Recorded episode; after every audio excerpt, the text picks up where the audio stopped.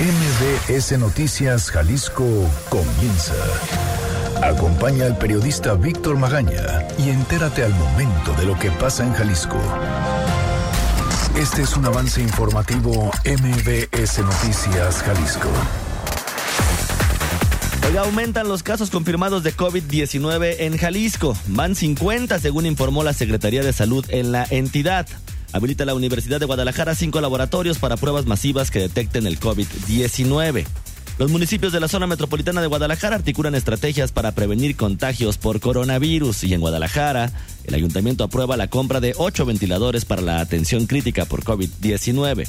El resguardo puede causar trastornos mentales, aunque mantenerse ocupado ayudará a mantener la calma, según recomienda la académica de la Universidad de Guadalajara. Los ayuntamientos ofrecen recomendaciones para quedarse en casa a través de las redes sociales, ponen clases de ejercicios, recomendaciones de lecturas o manualidades. Restringe la Comisión para la Protección contra Riesgos Sanitarios la venta de medicamentos que se cree sirven para tratar el COVID-19 y las personas que trabajan y viven en las calles de Guadalajara se quedaron sin 85% de sus ingresos y solicitan ayuda para alimento. Además, un albergue tapatío reporta mayor afluencia de personas en situación de calle luego de la contingencia sanitaria. En otros temas, están obligando a los bancos y a los establecimientos comerciales contar con seguridad privada en su interior.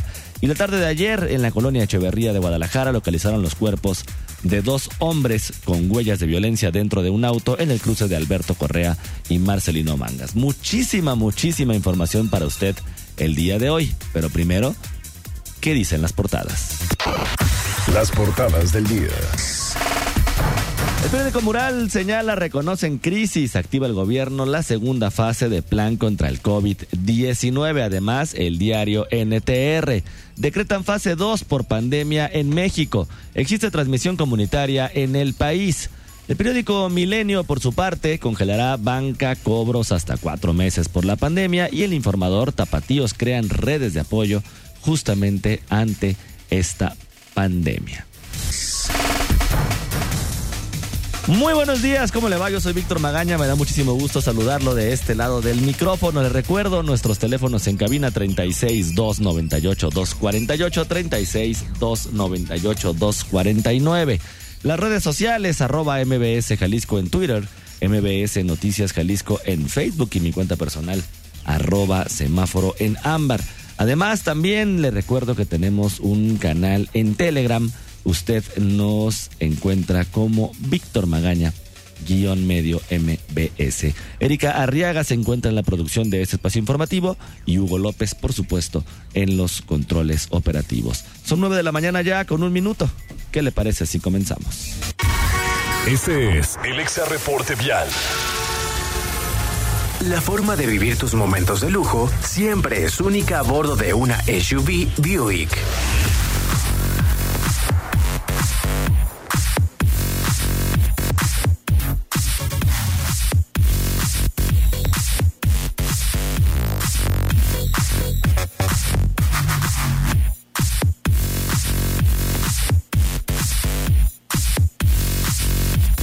Oiga, están reportando un incendio en Tlaquepaque, en la colonia San Martín de las Flores de arriba, esto en Jalisco y Ramón Corona para que tome sus precauciones. Además, una persona atropellada, esto en Tlajomulco, en la colonia El Zapote del Valle, carretera Chapala y carretera a El Zapote. Otro más en Loma Bonita, en López Mateos y Aguilar Figueroa, otro accidente vehicular. Y por último, una persona atropellada en la colonia Guadalajara Centro, esto en Garibaldi y Liceo. El lujo de vivir cualquiera de tus momentos al máximo lo encuentras a bordo de una nueva Buick. Estrena una Buick Enclave o una Buick Envision con bono de 100 mil pesos y consiéntete con 32 mil puntos Premier, equivalentes a un viaje nacional. Vigencia del 3 al 31 de marzo de 2020. Aplican restricciones. El Exa Reporte Vial es presentado por... Adquiere una Buick Enclave o una Buick Envision con bono de 100 mil pesos y 32 mil puntos Premier. Vigencia del 3 al 31 de marzo de 2020. Salud. Oiga, la Secretaría de Salud Jalisco actualizó ya a 50 casos confirmados por coronavirus aquí en la entidad. Erika Arega, ¿cómo estás? Buenos días.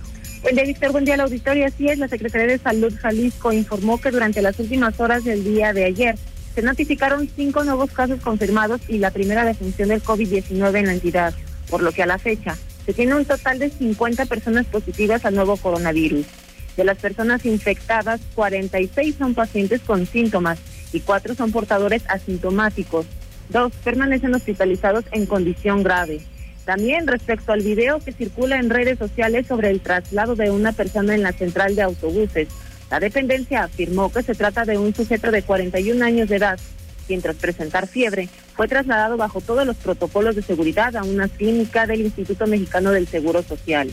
Por otra parte, de acuerdo con el reporte emitido el día de ayer por la Secretaría de Salud Federal, en Jalisco se estudian 142 casos de COVID-19, 59 en el municipio de Guadalajara, 47 en Zapopan, en Tepatitlán 8, en Tlaquepaque 7, mientras que en Puerto Vallarta 5 casos. Tonalá y La Barca, cuatro en cada municipio, en tanto que en las localidades de Lagos de Moreno tres, Autlán tres y Tamazula y Ameca solo uno. Es información, Víctor. Erika, muchísimas gracias. Gracias, buen día. Buenos días también para ti. Por cierto, después de que el gobernador Enrique Alfaro Ramírez anunciara un programa para la adquisición y aplicación de pruebas masivas rápidas que identifiquen de manera anticipada a personas con COVID-19, la Universidad de Guadalajara adelantó que contará con cinco laboratorios para este fin. Mediante un comunicado se informó que el rector de esta institución educativa, Ricardo Villanueva Lomelí, ordenó la habilitación de tres sitios en el área metropolitana de Guadalajara y dos más al interior del estado porque resulta urgente la aplicación de estas pruebas para determinar el daño, atenuar el impacto y evitar la saturación de los hospitales por la pandemia. Aunque a nivel federal se ha insistido en que la aplicación de pruebas masivas no son útiles, la Universidad de Guadalajara insistió en hacer un llamado para que la federación siga la misma ruta. Además, el Comité de Adquisiciones del Ayuntamiento de Guadalajara aprobó la adjudicación directa de ocho respiradores artificiales o ventiladores médicos que ayudarán a la respiración autónoma de casos agravados por el COVID-19. El presidente del comité, David Mendoza, detalló lo aprobado en la requisición 811 perdón, diagonal 2020. Y para estar preparados eh, en la unidad de servicios médicos Delgadillo Araujo con estos ventiladores en el caso de que fueran requeridos por la contingencia sanitaria del eh, coronavirus COVID-19. Esto nos daría la oportunidad de tener ocho espacios de atención crítica o de cuidados intensivos con equipamiento de respiración autónomo mismo que podría dar el servicio a la ciudadanía de, de, este municipio. Los ventiladores se van a destinar a la unidad médica de la Cruz Verde Delgadillo Araujo, que fue habilitada como punto de atención para casos sospechosos del coronavirus. La empresa proveedora de los ventiladores es Grado Médico de Occidente por un monto con IVA incluido de 8 millones 101 mil 386 pesos con 7 centavos.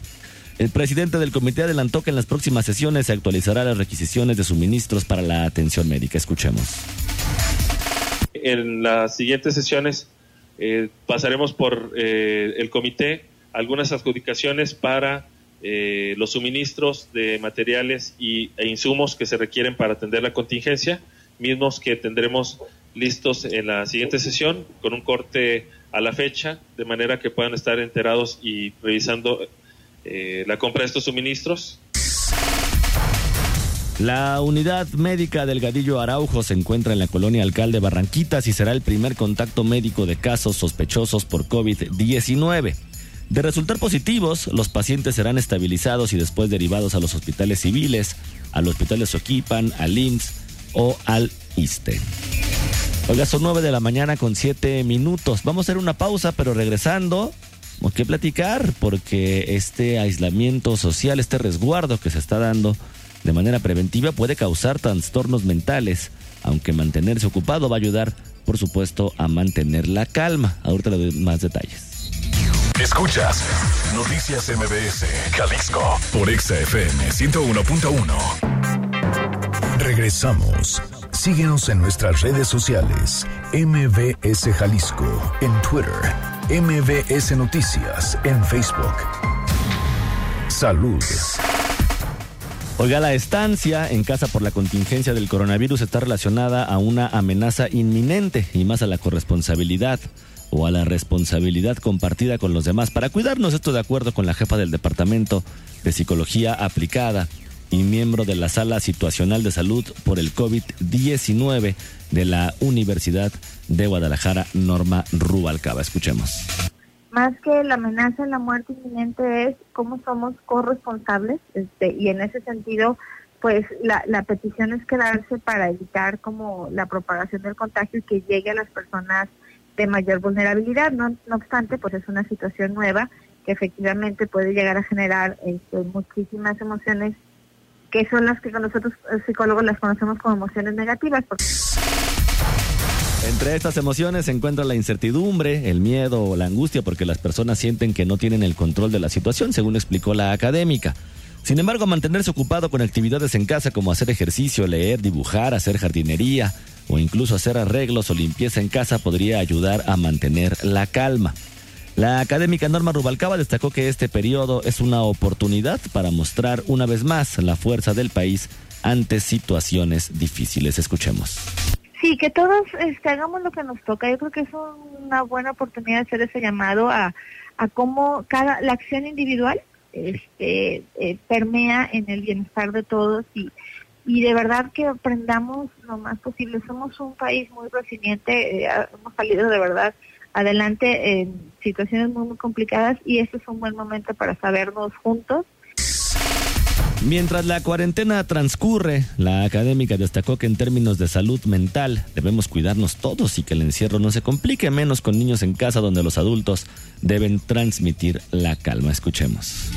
Este, pues de alguna manera tienen una labor doble, ¿no? O sea, la del, la del trabajo, pero también estar conteniendo a los niños, ¿no? En situación de casa, entonces eso puede eh, complicar de alguna manera eh, la situación de confinamiento. Entonces, precisamente por eso el adulto tiene que ser el responsable de regular las emociones, porque si no, los niños son muy permeables a, a esa situación y entonces empiezan a generar en ellos estas mismas emociones sin que el niño sepa qué hacer.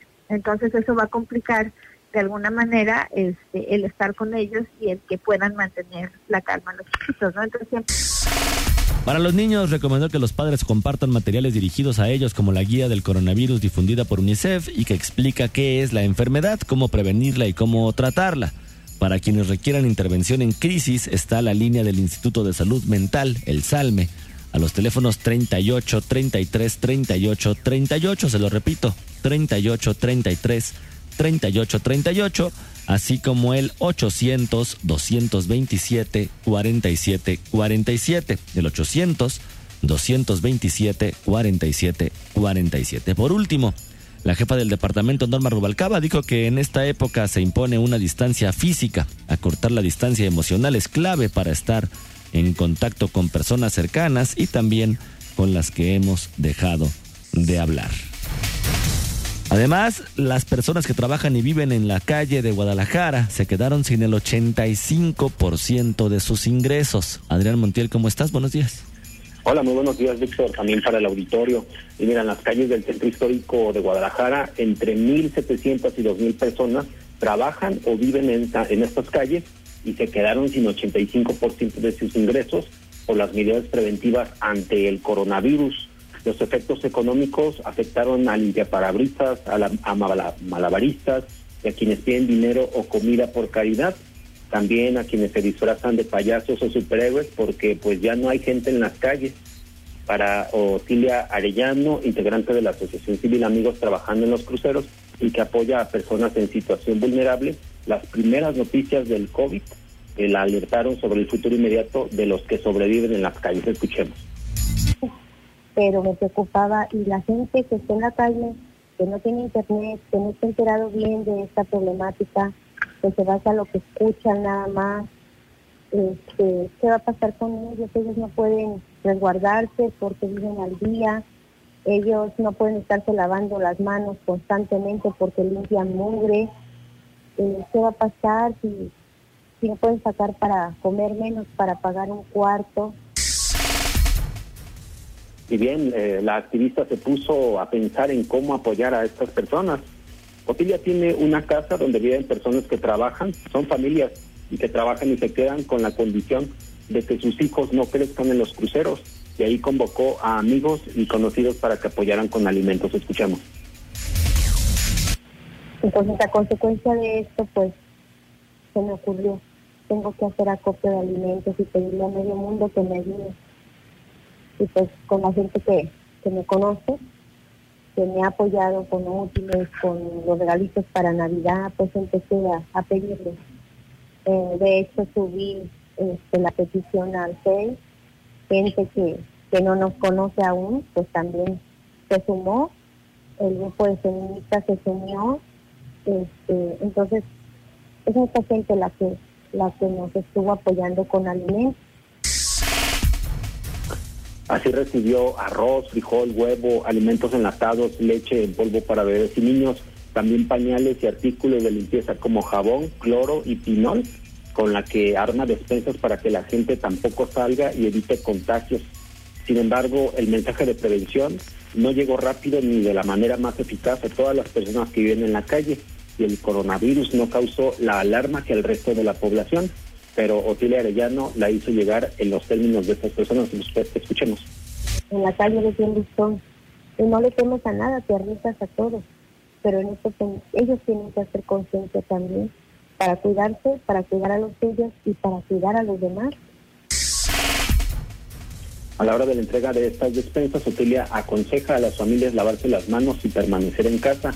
Lo mismo les dice a la gente que vive con ella y a sus conocidos en la calle. Hasta ahora ha apoyado a 50 familias y busca seguir ayudando. Si en el auditorio hay disponibilidad de apoyarla, ella recibe los alimentos y artículos de limpieza en la calle Ferrocarril, número 57, entre Degollado y San Fernando, detrás del Hotel Arasanzú, o ponerse en contacto a su teléfono al 33 18 34 97 18, lo repito, 33 18 34 97 18, con Otilia Arellano. Pues el reporte, Víctor. Adrián, muchísimas gracias. Muy buen día, muchas gracias. Buenos días también para ti. Por cierto, la pandemia por coronavirus y las medidas sanitarias obligaron a los administradores de albergues a cerrar sus espacios para prevenir contagios. Sin embargo, las personas en situación de calle acudieron al Centro de Atención y Desarrollo Integral de las Personas en Situación de Indigencia, el CADIPSI, que continúa con el servicio de comedor. Luego de la alerta por la pandemia, cerraron albergues y se intensificó la presencia de personas alrededor de las instalaciones ubicadas en la calzada de Las Palmas, a un costado del Parque Agua Azul, donde unas 100 personas acuden por comida tres veces al día, de acuerdo con el Ayuntamiento de Guadalajara. Para evitar algún contagio, el personal evita que los usuarios tengan contacto y se prioriza la atención a personas mayores, embarazadas, niños y personas inmunodeprimidas. Además, llevan un control sanitario. La comida se distribuye en la banqueta para evitar las aglomeraciones. Y debido a que las personas han asociado de manera errónea la citromicina e hidroxicloroquina como medicamentos eficaces para tratar el COVID-19, la Comisión para la Protección de Riesgos Sanitarios, la Copriscal, ordenó a las farmacias y hospitales restringir su venta. En la circular enviada a estos establecimientos se detalla que estos medicamentos solo podrán surtirse con receta médica, la cual debe ser retenida ante la posibilidad de que la gente abuse de este medicamento con riesgos de intoxicación en caso de no contar con una prescripción médica. Además representa un riesgo de desabasto para aquellos pacientes que realmente lo requieren, especialmente con enfermedades de lupus, paludismo y enfermedad reumática. Automedicarse en el caso de antibióticos puede generar resistencia microbiana y debilitar la inmunidad de las personas. No previene la enfermedad, la propicia. Existe por otra parte medicamentos antimaláricos con riesgo de toxicidad que pueden provocar paro cardíaco, debilidad muscular y problemas visuales, fue lo que recalcó la Copriscal. De acuerdo con la dependencia, no existe actualmente algún medicamento que cure o prevenga una infección por COVID-19. En ese sentido, la dependencia informó que no existe actualmente algún medicamento, pues obviamente funcional. Oiga, por cierto, por cierto, el día de hoy a la una y media de la tarde, el rector general de la Universidad de Guadalajara va a anunciar o va a presentar la actualización del modelo predictivo que hizo justamente la UDG para ver esta curva de contagios en la entidad. Además, a partir de ahí van a generar diversas recomendaciones y lo mismo a mediodía, según lo que estaba publicando también Enrique Alfaro Ramírez en sus redes sociales. Dice, hay que estar pendiente de las redes sociales. Dice, vamos a anunciar las reglas de operación del Fondo Emergente de Apoyo Económico. y además también dará un anuncio de lo que sigue en materia de salud y de recomendaciones. Hay que recordar que hoy, hoy terminan los cinco días de aislamiento social, lo que no significa que ya podemos salir a la calle de manera regular. Eh, esto también hay que dejarlo muy claro. Hay que estar lo menos necesario o solamente lo indispensable para poder hacer nuestras actividades, pero solamente lo indispensable. Quien se pueda, quien se pueda quedar en casa, pues hágalo. Hágalo, hay que ayudarnos, por supuesto, entre todos. Congreso. Oiga, y en medio de todo esto, en medio de toda esta crisis que está generando esta pandemia, pues están obligando a bancos y establecimientos comerciales a contar con seguridad privada en su interior. Fátima Aguilar, ¿cómo estás? Buenos días. Eh, buenos días, Víctor. Saludos para ti y para el auditorio. Pues sí, efectivamente, en medio de esta contingencia y ante la anticipación de esta crisis económica a causa de esta pandemia, pues los diputados locales aprobaron una reforma para obligar a bancos, así como a establecimientos comerciales y de servicios, a asumir la seguridad de su clientela con la contratación de guardias privados o cualquier otra medida que determine el Consejo Estatal de Seguridad Pública los cambios a la ley del sistema de seguridad pública avalados por los legisladores le dan la facultad a este Consejo de emitir los lineamientos con las medidas que deberán cumplir esos, estos establecimientos y de no hacerlo serán acreedores a sanciones o incluso clausuras. El presidente de la Comisión de Justicia y diputado del PRD, Enrique Velázquez, negó que esta reforma busque un desmarque de la autoridad estatal en la seguridad ciudadana sino que más bien eh, se trata de una alianza, ah, alianza con estos establecimientos debido a los hechos delictivos constantes que se han presentado en dichos lugares que son privados. Asevero que no cuentan eh, con un análisis de cuánto recurso implicará para los particulares cumplir con esto, pero antes de que el gobierno implemente las medidas, pues deberá considerar las afectaciones económicas eh, de esta contingencia. Esto es lo que mencionaba. Esa parte no la tenemos este nosotros eh, no, tenemos, no sabemos cuánto, cuánto costaría, sé, que cuánto cuesta un, guardia de, seguridad, entre 7 y 12 mil pesos, este, si fuera el caso de uno. Pero eso ya depende de la cantidad del tamaño de, una, de un centro comercial y lo que tengan que hacer eh, para poder garantizar la seguridad de la gente. tiene que publicarse y luego tiene que hacer el, Consejo de Seguridad, debe hacer su reglamentación. En el plazo de 60 días. Así es. Y si dentro de, 60 días no tenemos esta contingencia, pues se tiene que, que aplicar. Ahora, las sanciones que establecen eh, para quienes no acaten estas medidas de seguridad dictadas desde el Ejecutivo, es una propuesta que envió el gobernador del Estado, van de los 86 mil hasta los 868 mil pesos. Los ayuntamientos van a ser los encargados de vigilar este cumplimiento. En la reforma propuesta se justifica la necesidad de esta seguridad privada con hechos como la balacera que ocurrió hace algunos meses en un restaurante de comida rápida al interior de Plaza Galería o con la insuficiencia de seguridad pública para vigilar la cantidad de bancos que se han instalado en el Estado. La misma, esta misma reforma, también comentarles, elimina dos espacios ciudadanos que existían en el Consejo Estatal de Seguridad Pública para ceder estos lugares al comisario de la Policía Metropolitana y al titular del sistema de biovigilancia escudo urbano C5. Pues es el reporte, Víctor.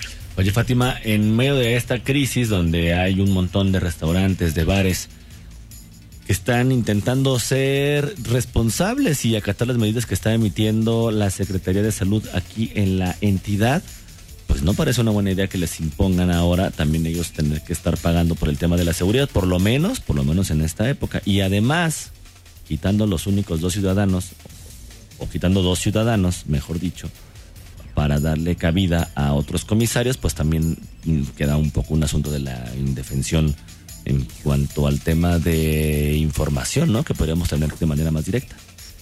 Así es, Víctor. Bueno, pues eh, por lo menos la reforma ya se aprobó. Falta que se publique y falta que el Ejecutivo tiene la responsabilidad de crear los lineamientos y las medidas que deben cumplir los bancos y cuánto tiempo tendrán para hacerlo. Esperemos que en este punto el gobierno del estado, pues como lo ha pregonado, sensible con estos establecimientos, también considere la contingencia y ahí está prácticamente en manos del gobernador.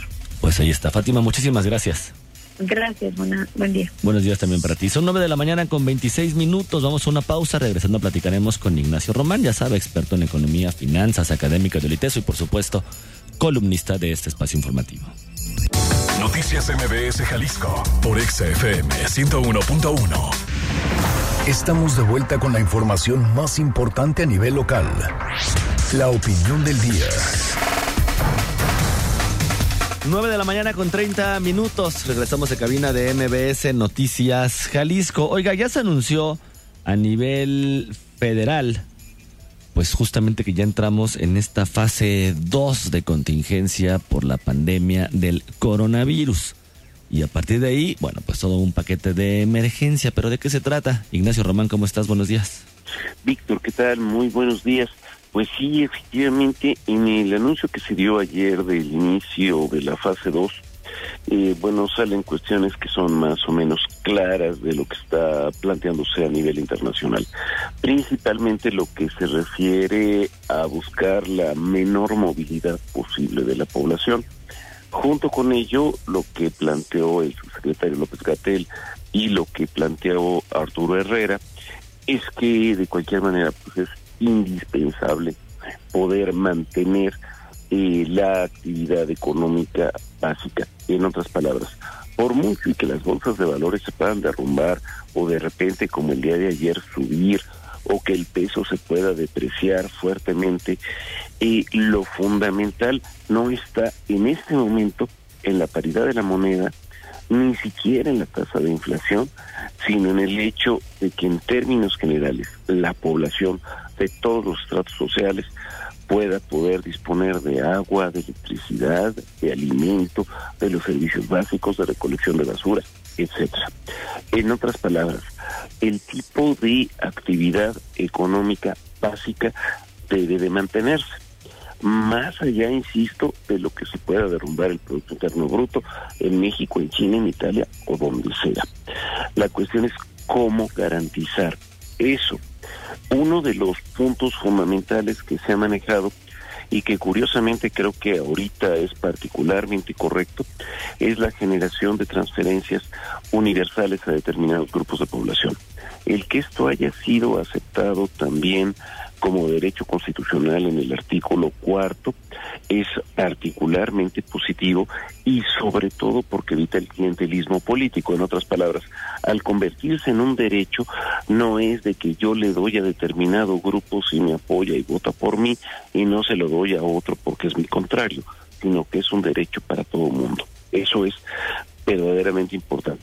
En estos momentos, una gran parte de la población no va a estar trabajando no porque no quiera, evidentemente, sino porque no existen las condiciones esenciales para que esa gente pueda estar trabajando.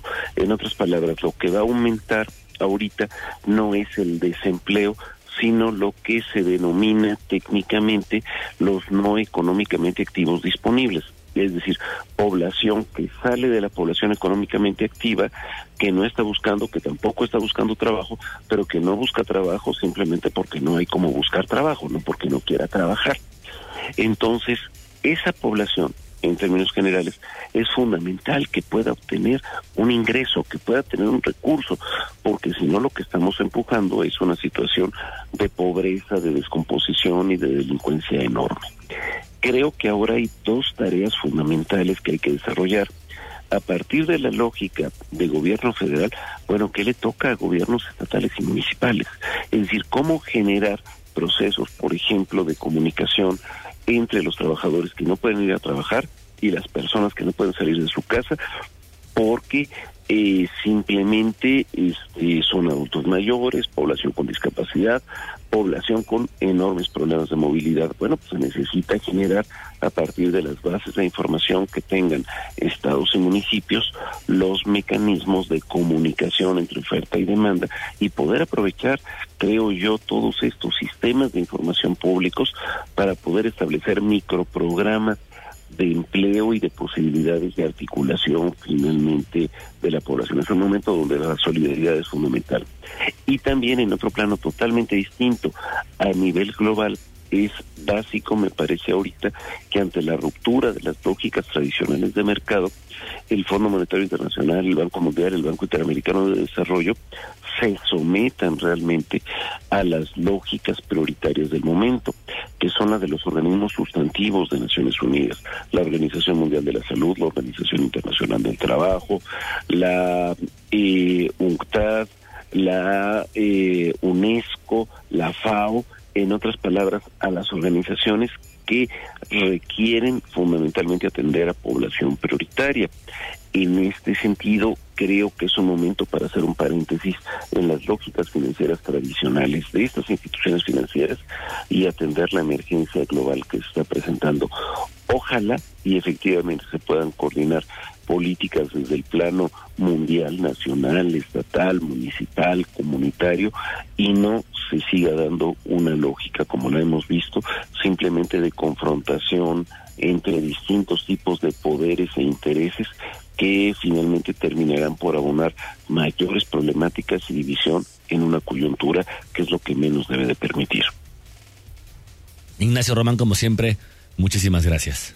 Muchas gracias a ti, Víctor. Nos escuchamos la próxima semana. Este es el Exa Reporte Vial. Lleva tus momentos de lujo a la dirección que quieras a bordo de una SUV Buick.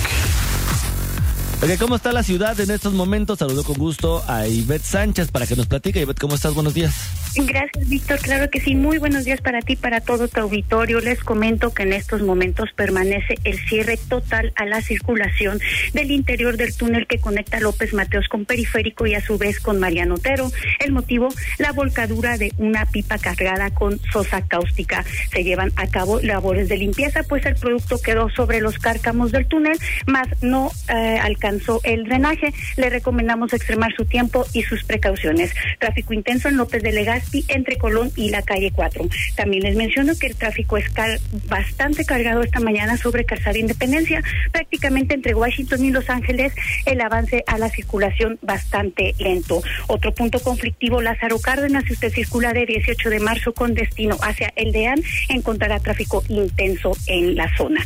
Por motivo de mantenimiento de un transformador de comisión federal se mantienen fuera de servicio los semáforos de federalismo al cruce con Juárez, López Francisco y Madero y Prisciliano Sánchez. La policía vial se encuentra presente en estos puntos. Es la información del reporte. Regresamos con ustedes. Muy buenos días. Muy buenos días también para ti, Betty. Como siempre, muchísimas gracias. Gracias. El lujo de vivir cualquiera de tus momentos al máximo lo encuentras a bordo de una nueva Buick. Estrena una Buick Enclave o una Buick Envision con bono de 100 mil pesos y consiéntete con 32 mil puntos Premier, equivalentes a un viaje nacional. Vigencia del 3 al 31 de marzo de 2020. Aplican restricciones.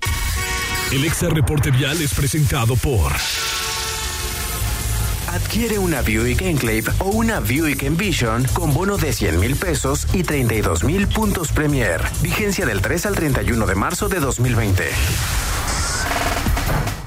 Oiga, a través de las redes sociales comenzó a informarse el día de ayer que Ignacio Tregues, este legendario entrenador y quizá uno de los más reconocidos en la historia del fútbol mexicano, también por supuesto exjugador, murió a los 103 años de edad luego de sufrir un infarto, según se confirmó este miércoles. El equipo del Cruz Azul, con el que logró dos títulos como director técnico, fue el que confirmó la noticia esta mañana a través de Twitter. Lamentamos el sensible fallecimiento de don Ignacio Treyes, dice, director técnico de nuestro club de 1976 a 1983, logrando el bicampeonato en el 78 y 79 y 79 y 80. Deseamos que familiares y amigos se encuentren pronta resignación, descanse en paz, es lo que publicó el Cruz Azul. Don Nacho, como se le conocía, pues dirigió a equipos como el Cruz Azul, el Toluca, Marte, Zacatepec, con todos fue campeón y como futbolista estuvo en clubes como el Necaxa, el América, el Monterrey, los Vikingos de Chicago y el Atlante. Y bueno, pues sin duda una gran pérdida para el fútbol nacional. Pues que descanse en paz Ignacio, Ignacio Treyes. Un 9 de la mañana con 39 minutos. Yo soy Víctor Magaña, como siempre ya sabe, le agradezco muchísimo habernos acompañado en este recorrido informativo. Le recuerdo, usted dijo tenemos una cita mañana a las 9 de la mañana en punto con la información más importante y más actualizada de lo que sucede en la zona metropolitana de Guadalajara y también en el resto del estado. No se vaya, a las 10 llega la garra aquí en el 101.1 de EXA FM. Mientras tanto, y como siempre, ya sabe, le deseo que pase usted un muy bonito día. Aquí concluye MBS Noticias Jalisco. Acompaña a Víctor Magaña y su equipo de profesionales de lunes a viernes a partir de las 9 de la mañana por EXA FM Guadalajara.